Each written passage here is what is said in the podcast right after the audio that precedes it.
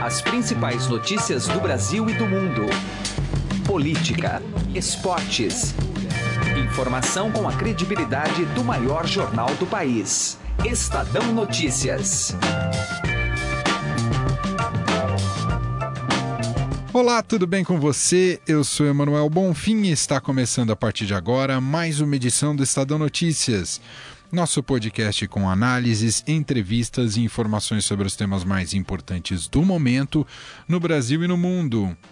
É natural que a eleição presidencial ganhe mais holofotes, porque dela se exprime muito do que será o rumo do país nos próximos quatro anos.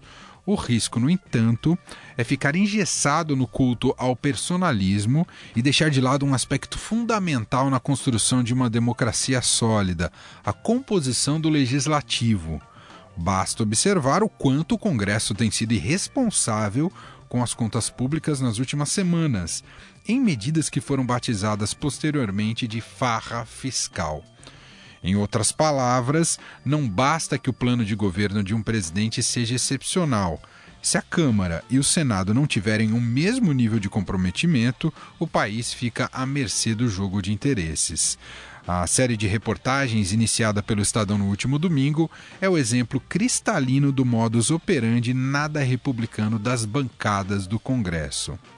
Inspirados neste material, convidamos para um debate hoje aqui no programa em nosso estúdio dois especialistas, a cientista política Joyce Luz, que é professora da USP, e o sociólogo Rodrigo Prando, professor do Mackenzie. Num bate-papo conduzido pela jornalista Carolina Ercolim, eles falam sobre as reais condições do Congresso ser renovado e realçam a importância da escolha do voto no poder legislativo. Está imperdível. E não perca, claro, o comentário do dia de José Neumann Pinto na coluna Direto ao Assunto. Este é o Estadão Notícias. Seja bem-vindo e boa audição. Momento Acesso à Saúde. Dia 15 de julho celebramos o Dia do Homem, criado com enfoque na saúde. A prevenção do câncer de próstata está entre os temas deste ano. O veterano do futebol Rivelino sabe da importância dos check-ups e conta que foi assim que descobriu o problema. Estava num momento fantástico da minha vida, de repente fazer esse exame, justamente esse exame de prevenção, para aparecer o meu problema no PSA. Aí sim que fizeram o toque para ver, aí fizeram a coleta, tudo, aquelas coisas todas, né? Eu tive que operar, operei a melhor coisa que eu fiz na minha vida. O diagnóstico precoce é muito importante para a cura da doença. Dia do Homem 2018, data focada na prevenção do câncer de próstata e andropausa. Um oferecimento Bayer. Estadão Notícias. Política. A eleição presidencial não pode ofuscar a importância do voto no poder legislativo. O destaque chega agora com Carolina Ercolim. A gente vai analisar aqui uma série de reportagens que o Estadão está publicando e começou no domingo sobre como funciona o Congresso. Na verdade, quem manda no Congresso. A reportagem está intitulada como Os Donos do Congresso e fala que um quarto dos deputados federais é servidor público e atua hoje como a maior força de pressão lá em Brasília. Antes dispersa e focada em demandas pontuais, essa bancada se uniu e ganhou visibilidade durante a votação da reforma da Previdência ao reagir à ofensiva do governo que atacava os privilégios do funcionalismo. Vamos falar também sobre isso com a professora Joyce Luz, que é pesquisadora e doutoranda pelo Departamento de Ciência Política da USP. Obrigada por estar aqui. Eu é que agradeço. E é cientista político Rodrigo Prando, professor da Universidade Mackenzie. Tudo bem? Tudo bem, obrigado. Agradeço novamente o convite. Bom, a gente tem um exemplo claro de como essa bancada é, funcionou, além da reforma da Previdência, na aprovação da LDO, agora em julho, que ocasionou uma pauta bomba e uma inércia quando a gente olha pelos eh, olhos dos partidos, como os pré-candidatos à presidência também lidaram com essa questão. Observaram um orçamento sendo inflado, sendo que um deles vai assumir ali o cargo em 2019. Mas queria saber qual a importância de identificar esse grupo que é tão disperso. E a reportagem mostra que é, é transversal, né? atinge partidos de todas as regiões e, e de, todas, de todos os lados. É difícil mapear, porque, como a reportagem bem diz, e você também bem disse, são grupos é, agindo por um interesse muito específico. Então, eles atuam em pautas muito específicas.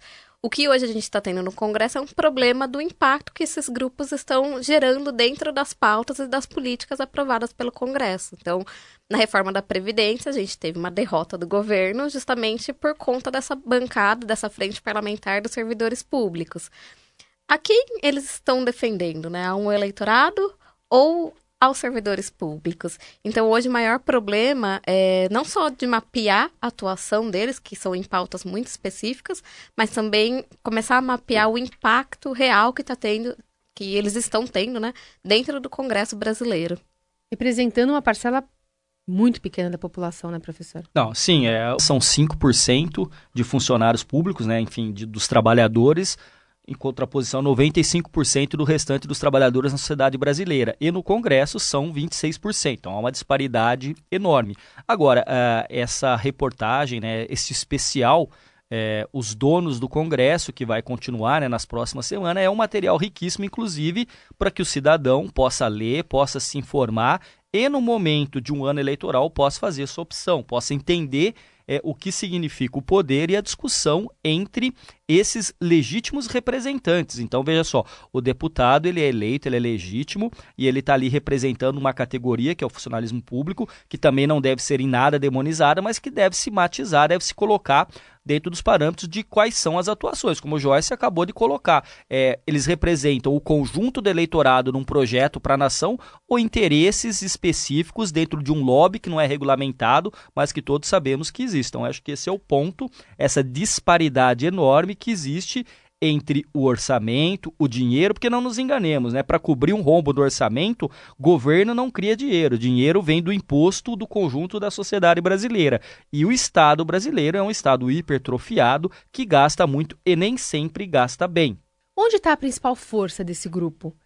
É nessa pulverização entre partidos? É na forma mais silenciosa que ele atua, mais camuflada? Onde vocês identificam? Olha, eu acho que é justamente nessa atuação mais camuflada, mas que não é regulamentada hoje no Brasil, que eles acabam ganhando espaço e força. E também tem o que a gente chama de janela de oportunidade, né? Então, quando o acordo entre o presidente e os partidos já está frágil, porque a questão é muito polêmica, então questões orçamentárias, questões de reforma de previdência, é, de reforma trabalhista, de reforma toda reforma, seja ela eleitoral, enfim, toda reforma, ela é sempre um ponto mais delicado de discussão entre o presidente e os partidos.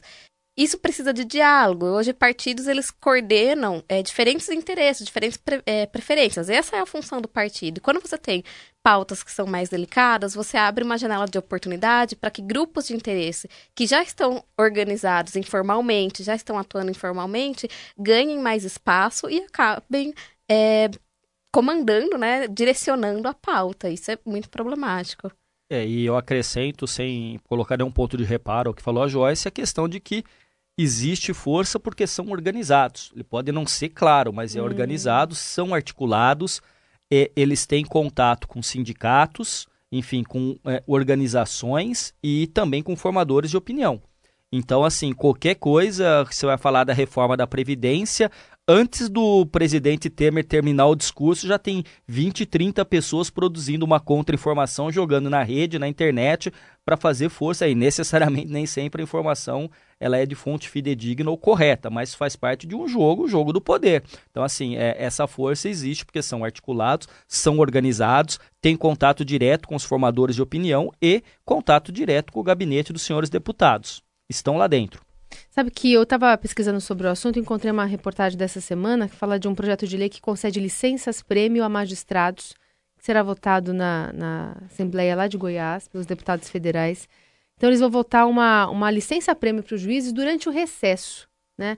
É, aí acho que é um exemplo prático de como isso pode ser colocado ali. É uma janela de oportunidade. É uma janela de oportunidade. São as férias das férias, então? São as férias das férias, ah, né? Eles Recebendo, obviamente, né? Enfim. Não é? E, e, e, coloca isso em pauta. Então, é, é, é sempre nesse, nesse contrapé, né? A, a, impressão que dá, e acho que é por isso que as pessoas tendem a ver o lobby como um, uma coisa ruim, é porque sempre é nesse contrapé. É uma janela de oportunidade para alguém tá sendo ruim. Exato, exatamente é isso. isso. Porque é, sem ser no recesso ou sem ser nas sessões noturnas que a gente está acostumado a ouvir, O Congresso, a força motriz dele é sempre votar com os 503 deputados na casa, sempre ter o diálogo, a gente está acostumado a ver discussão. Essa, esse é o modo de organização do nosso legislativo. Mas você tem essas famosas janelas de oportunidade. Então, recesso. Não é que você não pode ter sessão no recesso, você pode. Ah, sessões noturnas, você pode, mas o parlamentar muitas vezes já está descansando, né? Ele também é um funcionário que merece descanso. Então, são, esses são os momentos que os grupos de pressão encontram para levar as pautas deles adiante. Uhum. Porque num funcionamento que a gente chama de normal, né, entre aspas, normal do Congresso Brasileiro, do Legislativo, dificilmente essas pautas vão passar, porque você tem uma você tem atuação de todos os partidos, de todos os parlamentares ali. Mas quando você tem um quórum reduzido, aí você consegue passar questões específicas, né? Professor, como é que funciona o lobby fora do Brasil? É. Em alguns países, como por exemplo nos Estados Unidos, ele é regulamentado. Então são grupos de pressão, a sociedade conhece, os políticos têm contato e isso é transparente. Então, assim, o que é importante, a gente está discutindo, não existe o lobby regulamentado aqui. Tem recentemente um livro publicado discutindo essa questão que é importante ser conhecido, mas duas palavrinhas ou dois conceitos são importantes. Eu acho que o primeiro deles é transparência e o segundo desses conceitos é republicanismo. Eu acho que se você tem transparência nas pressões, na correlação de forças, com vistas a, a um conteúdo e a um objetivo republicano, eu acho que fica claro a gente pode caminhar pensando em sociedade. O grande problema é quando a representação política, e Joyce é uma especialista nisso, ela se fragmenta a tal ponto de ser incapaz de olhar objetivamente para o conjunto da sociedade né? E quando você olha para o conjunto da sociedade, você tem que pensar no hoje, mas também no amanhã, porque os recursos são escassos, a economia é uma ciência que, que estuda né, a melhor alocação desses recursos que são escassos, e no setor público, não só escasso, como em qualquer outro setor, mas também advém dos impostos. Então, como melhor colocar os impostos? E quando você fragmenta a tal ponto, perdendo o conjunto da sociedade, você não tem um projeto de nação, um projeto de país. Ou seja, você não consegue avançar pensando aí na qualidade da educação do Brasil, na qualidade da saúde, eh, na quantidade de burocracia para abrir uma empresa e para fechar uma empresa, nas posições que o Brasil ocupa no ranking, por exemplo, de liberdade econômica, que é baixíssimo. Então, no fundo, eh, a sociedade brasileira tenta fazer uma força para evoluir, para ser empreendedora, para conquistar, e ali muitas vezes a máquina pública, o governo, ele é entendido como um obstáculo, um, um, um empecilho. Tanto que a Fundação Perseu Abramo, ligada ao Partido dos Trabalhadores, fez uma pesquisa na periferia de São Paulo e se surpreendeu, porque a maioria das pessoas não encontra no dono da padaria que lhe dá emprego como burguês contraposto ao proletário. Não. Ela encontra no Estado inimigo que, na verdade, suga o dono da padaria e ele trabalhador.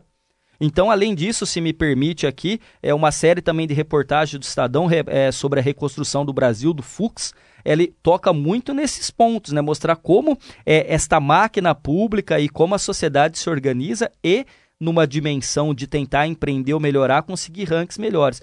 Isso tem que ser problematizado e discutido a partir do diálogo no Congresso, mas também junto à sociedade. Ou seja, votar é, é bom, a eleição é importante, mas você tem que acompanhar o mandato do seu parlamentar, sabendo quais são os interesses que ele leva àquela casa e se aqueles interesses são os interesses do conjunto da sociedade ou são de grupos e de privilégios daqueles grupos. Toda vez, e isso eu dou nas minhas aulas de sociologia os exemplos, né, quando eu estou trabalhando de Durkheim e tudo mais, anomia, quando eu falo dos tiroteios nas escolas ou nas empresas nos Estados Unidos, eu discuto isso, e na sequência que se tem ali o um massacre, as pessoas morrem, vem a discussão da regulamentação da venda de armas nos sim, Estados Unidos. Sim. Do cidadão que subiu num hotel e atirou e matou não sei quantas pessoas, que ele transformou um rifle semiautomático por um é, em automático.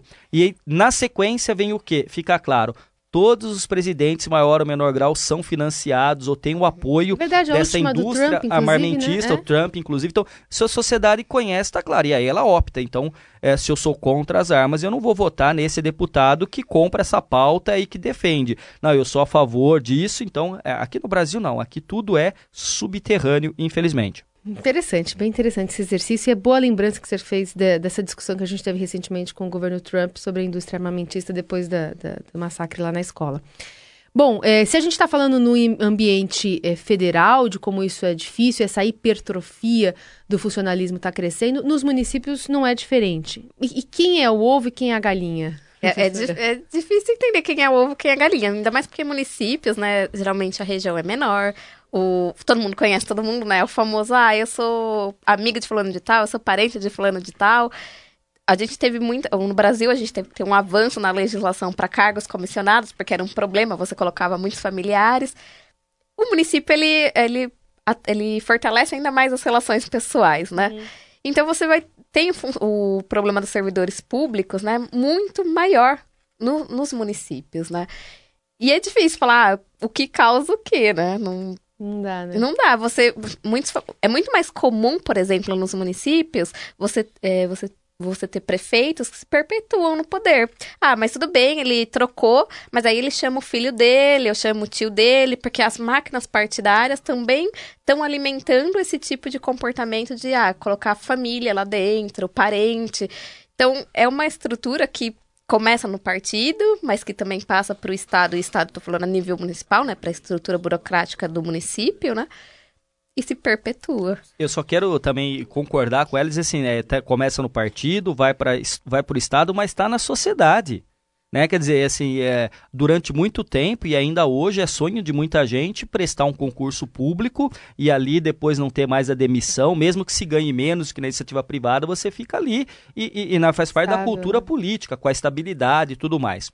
Ah, agora, é óbvio, se a gente for pensar e retroceder historicamente, 400 anos de escravidão no Brasil fez com que o Estado é, se agigantasse, então, nesse conceito da hipertrofia de um estado musculoso, porque teve que, na verdade, agregar aqueles bacharéis que eram formados em Portugal, na França, que voltaram para o Brasil. Então, isso é típico de uma cultura é, assentada em praticamente 400 anos é, de escravidão. E aí, sobre essa questão do município ou da, das leis, então, por exemplo, o nepotismo, que é empregar parentes isso é vedado pela lei. O que, que os políticos ou as pessoas que ocupam os cargos públicos fazem? Nepotismo cruzado. Então, olha, é, meu filho vai trabalhar no seu gabinete, a sua filha vem trabalhar no meu gabinete. Então, você encontra subterfúgio. Uhum. Isso não é nada republicano, isso não é nada transparente, mas é moeda de troca corrente no menor município e no Congresso Nacional e no Senado, e aí as oligarquias familiares, via de regra, são as mesmas que são as oligarquias partidárias. A gente tendo conhecimento é, desse poder do funcionalismo e de outras frentes ali, mas tomando ciência disso e, e, e levando em conta esse anseio da população e da sociedade de renovação política, a gente vai conseguir colocar isso na prática para 2019, termos novos representantes? Olha, eu acho muito difícil. Eu fico pensando um pouco no, nas, nas, mudanças que teve de financiamento de campanha no Brasil, né, das regras. Então você agora não tem mais é, empresas privadas podendo doar. Então, isso diminui um pouco a questão de, ah, de, de corrupção, de você ter interesses diretamente defendidos dentro do Congresso. Então, ah, a indústria farmacêutica, por exemplo, financiou tal candidato, dentro do Congresso o candidato vai ter que representar essas pautas. Eu acho que isso tende a diminuir, mas hoje, como a partir né, dessas eleições o financiamento vai ser grande parte público, qual que vai ser o problema? Que você já vai manter os candidatos que têm maior visibilidade, que já tem mais recurso político, que a gente fala, né? Então, que ele já tem mais dinheiro mesmo, ele já é mais rico, porque ele já é político há mais tempo. Os partidos também, eles vão receber menos dinheiro. Eles vão alocar esse dinheiro, direcionar esse dinheiro para candidatos que já têm um maior impacto no seu eleitorado, que são os candidatos que estão lá dentro, que já são mais visíveis. Você vai querer investir um, num candidato, se eu sou de um partido, e chega um candidato novo, de 21 anos, sei lá, 25 anos, e ele vai se candidatar. Eu vou querer investir meu dinheiro nesse candidato, sabendo que eu tenho outro candidato mais antigo, que já está no Congresso, que já tem uma visibilidade já maior, alguém? já tem um recurso, uma rede muito maior. Eu vou querer investir? E eu tô falando de uma renovação parlamentar assim, de idade. Não tô nem falando de, de ideias, de, né? Tô falando de idade. Sim. Eu vou querer investir? Eu não vou querer investir, porque eu sei que vai ser dinheiro perdido e nessas eleições o que eu menos posso perder é dinheiro. Isso, cobertor é curto para cobrir o corpo todo, isso vai cobrir o que é essencial. Então, eu, é, e quando você pega é, esse recorte, essa clivagem da juventude geracional, não, mas vem cá, você tem alguém que é novo, com 20 e poucos anos, mas é o Juninho. O Juninho é o Júnior, porque é filho do fulano, que o avô, o ciclano, isso a gente chama, né, na, na, na, na sociologia ou, ou, ou, na ciência política, gerontocracia é, geram dos mais velhos, o poder dos mais velhos. Então, uma sociedade com 400 anos de escravidão, ela tem como força principal o poder do tipo tradicional e esse poder ele é patrimonial e ele é patriarcal. E sendo patrimonial e patriarcal, ele é gerontocrata. Então, se a gente for olhar o perfil do Congresso ou do Senado, você vai encontrar. São homens brancos, mais velhos, mas então isso é, não é discussão nenhuma, essa não é a pura realidade. Conversa com o cientista político, sociólogo Rodrigo Prando, professor da Universidade Mackenzie, e também com a professora da FESP, Joyce Luz, que é pesquisadora e doutoranda pelo Departamento de Ciência Política da USP. Obrigada pela análise aqui, para ajudar a gente a se aprofundar um pouquinho mais sobre essa, essa série que teve tanta repercussão nas redes sociais. Quem sabe as pessoas também internalizem esse conteúdo para colocar em prática em outubro. Oxalá. Sim, esperamos. Obrigada. É que agradeço. Estadão Notícias. Direto ao assunto. Com José Neumann Pinto.